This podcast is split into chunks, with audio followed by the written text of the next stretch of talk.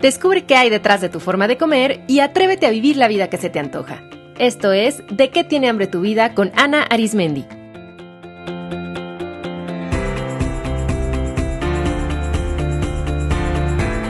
Este es el episodio número 83, la misión de tu compulsión.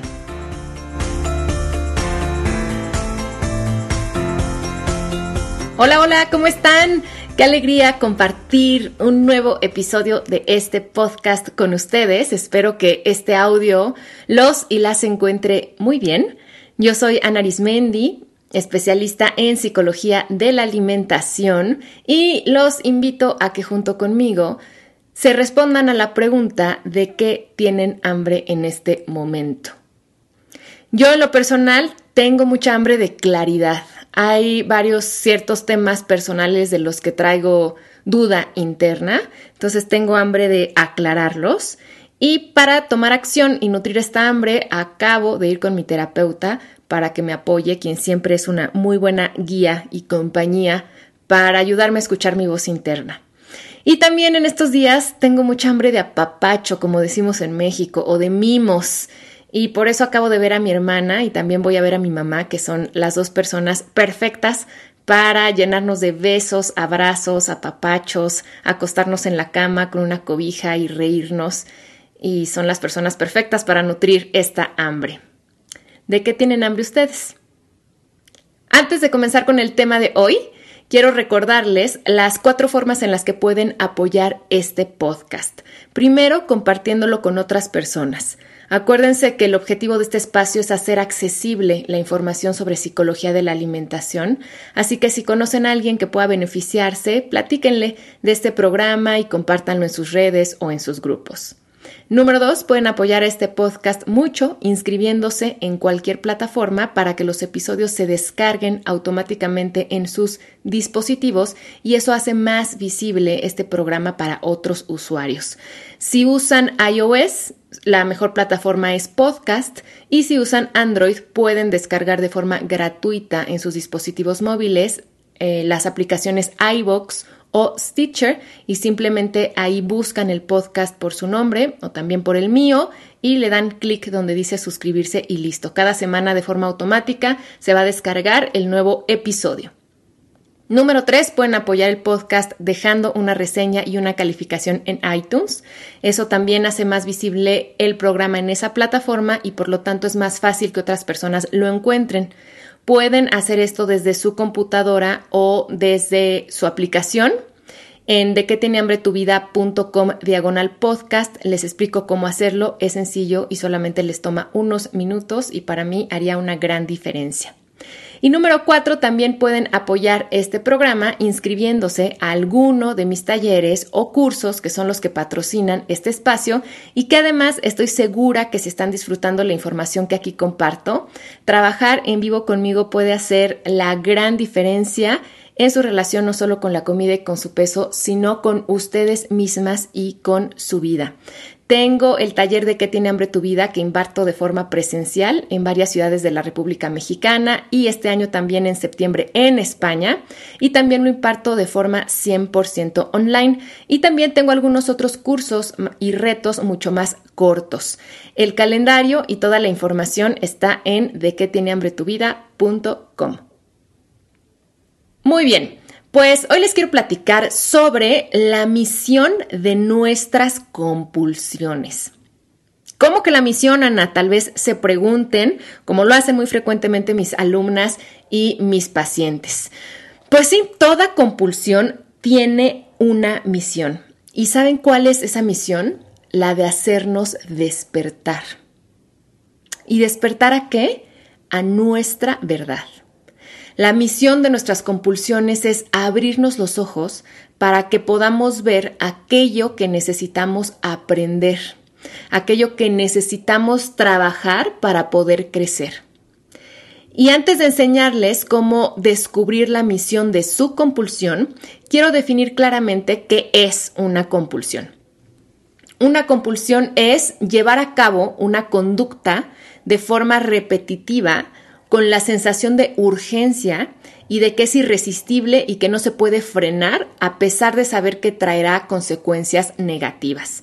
Es repetir una conducta a pesar mío. Si estás escuchando este podcast, seguramente te ha pasado que te descubres comiendo y aunque sabes que no es lo mejor, tienes la sensación de no poder evitarlo.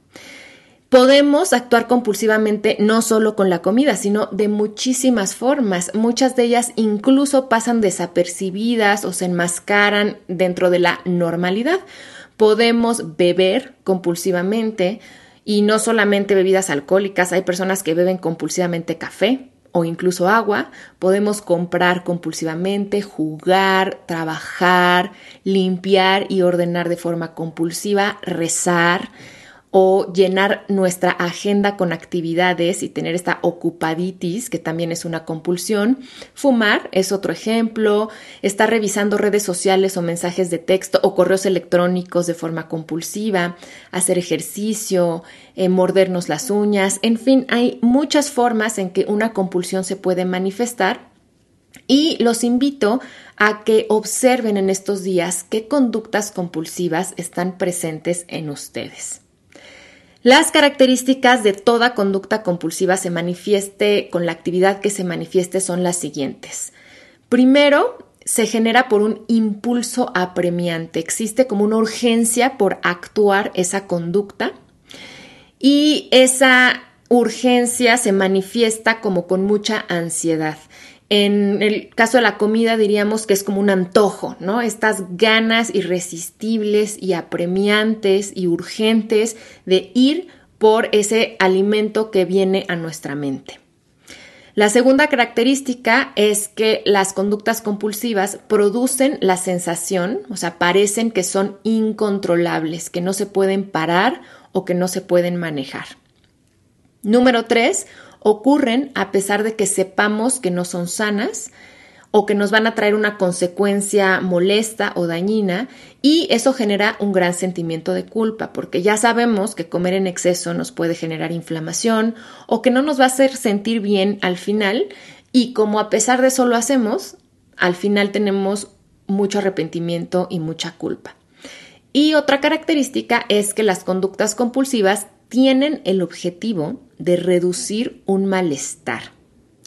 Y esta última característica es la más importante porque hay que entender que nuestras compulsiones no ocurren solamente porque sí, o porque hayamos tenido mala suerte, o porque somos flojas, poco disciplinadas, sino que nosotros hemos elegido esa conducta compulsiva como un recurso para reducir un malestar físico y emocional. Y esa es una de las misiones principales de tus compulsiones, hacerte sentir mejor.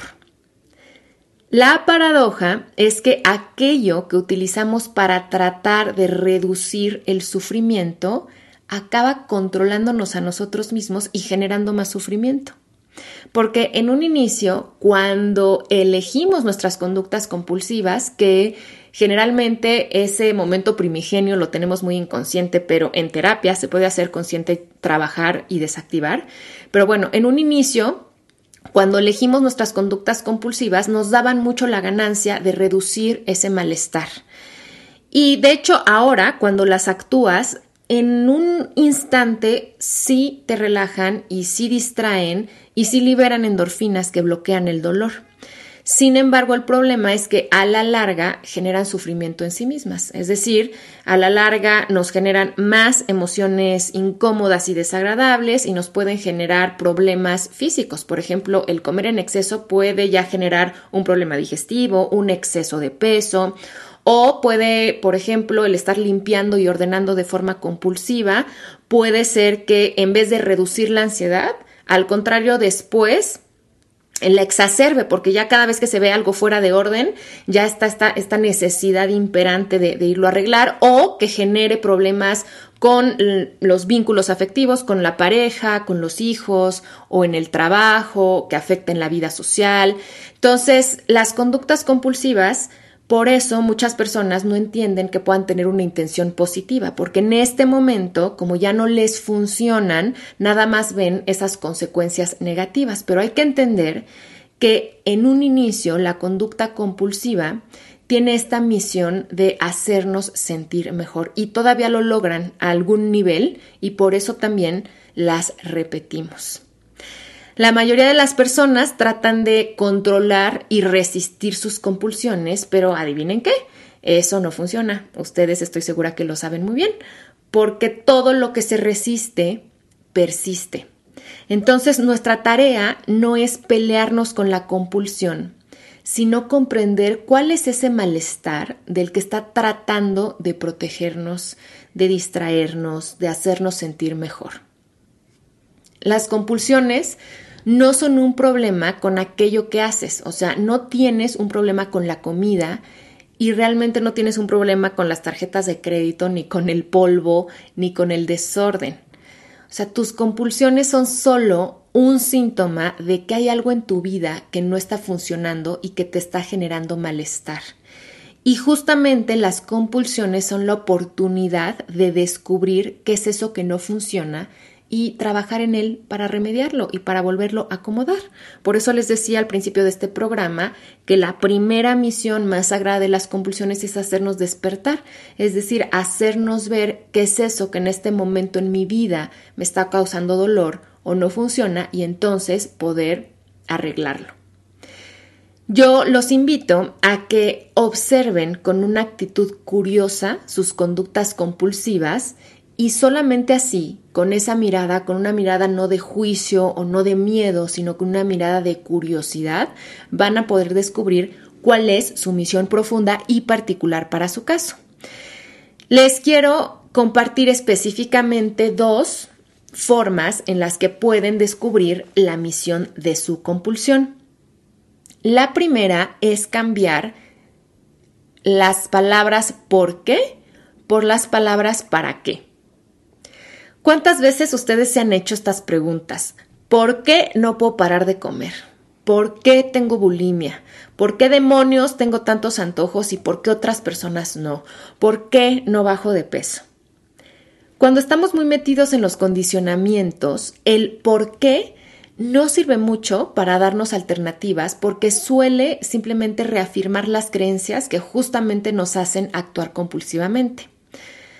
Por ejemplo, cuando yo le pregunto a mis pacientes, a ver, dime, ¿por qué crees que no puedes parar de comer? Suelen responderme en automático lo que traen de condicionamientos o de pensamientos automáticos en su mente. Pues por floja, o porque no tengo disciplina, por golosa, porque soy muy antojadiza, porque me encanta comer, es que tengo la casa llena de comida chatarra o porque no tengo remedio. Pero cuando les pregunto, ¿para qué crees que comes? La cosa cambia. Primero se quedan reflexivas, ya no me contestan tan rápido, porque el para qué pide a la mente que encuentre una razón mucho más profunda, una función, que encuentre la ganancia que obtenemos al actuar compulsivamente y eso sí nos ayuda para comprender la misión de nuestra compulsión y además para encontrar alternativas. Entonces les sugiero que tomen una libreta o una hoja en blanco y escriban la pregunta, ¿para qué? ¿Cómo así? Y claro, esto lo pueden utilizar con cualquier otra compulsión. Pueden escribir, ¿para qué fumo? O eh, ¿para qué trabajo tanto? ¿Para qué tengo mi agenda llena? Y todos los días, durante al menos 10 días, les sugiero que respondan esta pregunta con lo primero que viene a su mente.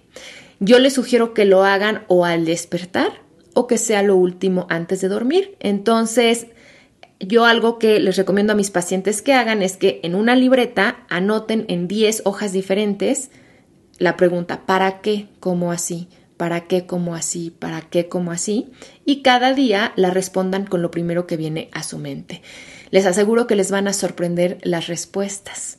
Van a notar que cada día va a haber mucha más profundidad en ellas. Quizá descubran cosas como para no sentirme triste, para no gritarle a mis hijos, para sentirme acompañada, para no llorar, para quitarme el aburrimiento.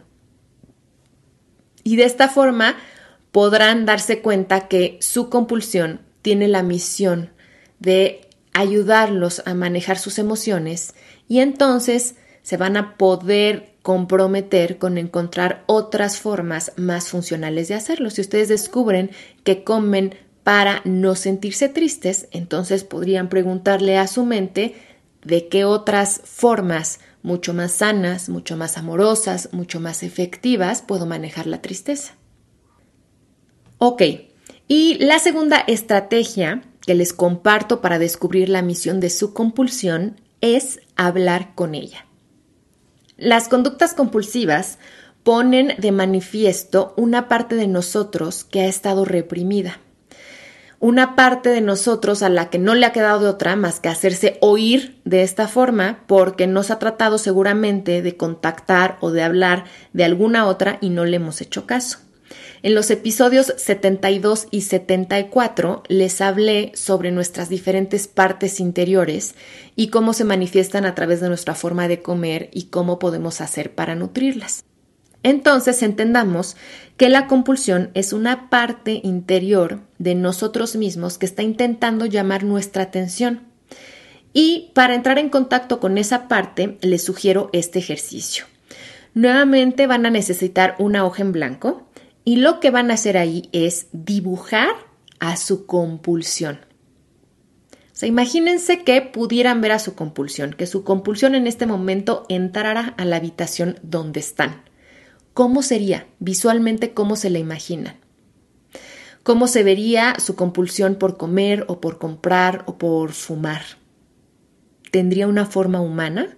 ¿Tendría edad? ¿Tendría género?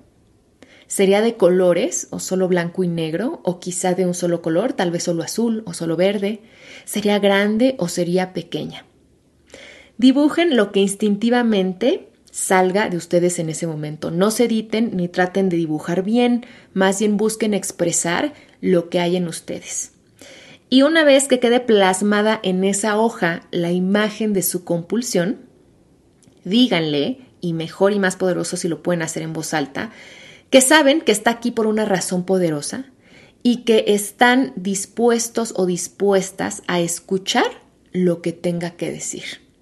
Fíjense qué distinta es esta postura. En vez de pelearse con la compulsión y ofenderla o negarla y no hacerle caso o querer esconderla y reprimirla, lo que van a hacer es invitarla. Invitarla a que hable, invitarla a que se manifieste. Abrirse con una, una postura de disposición para escuchar lo que tenga que decir. Y entonces en su libreta van a responder a las siguientes preguntas. ¿Cuál es el mensaje de mi compulsión? Imagínense, si su compulsión tuviera un mensaje, ¿cuál sería? Incluso pueden hablarle directamente a ese dibujo que hicieron y preguntárselo. Compulsión, ¿cuál es tu mensaje? Estoy lista o listo para escucharlo y escriban todo lo que venga en ese momento. Otra pregunta poderosa es, ¿qué aspectos de mi vida me está ayudando a manejar mi compulsión? Y la tercera pregunta, ¿qué quisiera decir o hacer en este momento de mi vida? Esta última pregunta es muy interesante porque muchas veces esa voz que reprimimos lo que quiere decir es que hay algo que tenemos ganas de decir o que tenemos ganas de hacer, pero que estamos reprimiendo fuertemente. Y entonces la compulsión es como este mecanismo para evitar hacer o evitar decir algo. Por eso, si literalmente nos tragamos las emociones o nos tragamos el coraje o nos pasamos un momento amargo con comida en vez de querer manifestar y expresar lo que realmente pensamos, en vez de establecer un límite o en vez de atrevernos a hacer algo. Entonces, muchas veces cuando hay una compulsión en nuestra vida, lo que pasa es que estamos reprimiendo algo que deseamos decir o algo que deseamos hacer. Entonces, trabajen en estas preguntas por varios días.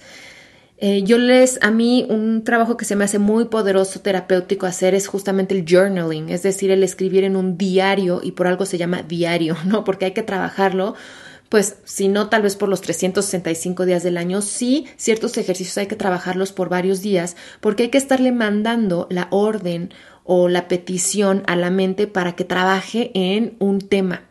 Y si nosotros se lo pedimos, nuestra mente, que es mega eficiente, van a ver que lo va a hacer, lo va a empezar a resolver, pero pues hay que pedírselo claro y fuerte. Entonces, durante varios días, mínimo 10, es lo que yo recomiendo, háganse estas preguntas en su diario. Compulsión, ¿cuál es tu mensaje? ¿Qué aspectos de mi vida me está ayudando a manejar esta compulsión? ¿Y qué quisiera decir o hacer en este momento de mi vida? Y van a ver que las respuestas van a surgir y que conforme esa voz sea escuchada y tomada en cuenta, la compulsión va a ser menos necesaria.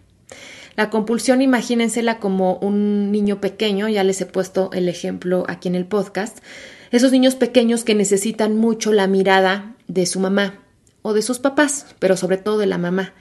Y entonces quieren que la mamá los esté viendo cuando están haciendo algo. O sea, imagínense que eh, ese, ese niño pequeño está corriendo y entonces se detiene y voltea y ve a su mamá y le dice, ma, mamá, ma. Y si la mamá está platicando con su amiga y no lo voltea a ver, ese niño va a empezar a gritar con más fuerza, mamá, mamá, ve, ve, mira, mira, hasta que por fin la mamá voltea y lo ve. Y entonces el niño sigue corriendo o hace lo que quería que la mamá viera y entonces se queda en santa paz y ya no grita más. Eso es exactamente una compulsión.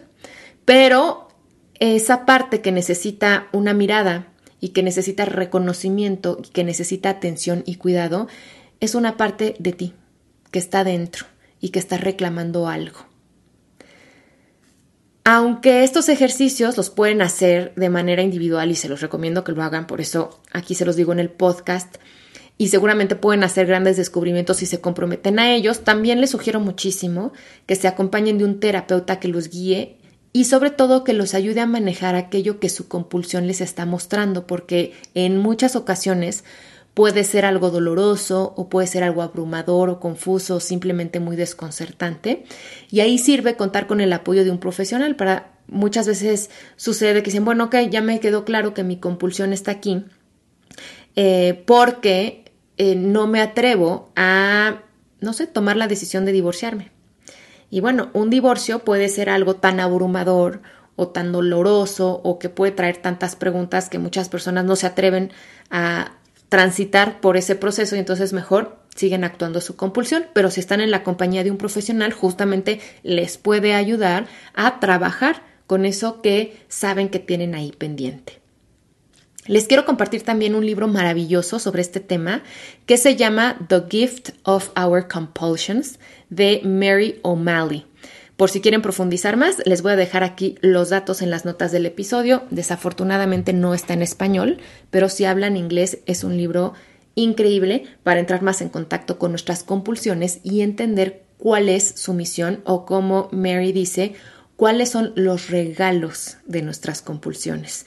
Yo definitivamente en mi historia personal con la comida he encontrado que detrás de cada tracón, que detrás de cada tarde de picoteo, que detrás de cada copa de vino que tomaba con ansiedad, siempre había alguna misión, algún para qué de esa conducta y si logramos comprender ese para qué, entonces va a venir un gran aprendizaje sobre nosotros mismos y ese es el regalo de nuestras compulsiones, que nos traen aprendizajes, que nos permiten crecer y ser mejores personas y llevar una vida mucho más congruente. Me va a encantar que me compartan por correo electrónico o en redes sociales, ya saben que estoy en Twitter, en Facebook y en Instagram, qué descubren con estos ejercicios, si les han servido y cuál creen que es la misión de su compulsión. Les envío un abrazo muy cariñoso y hasta la próxima.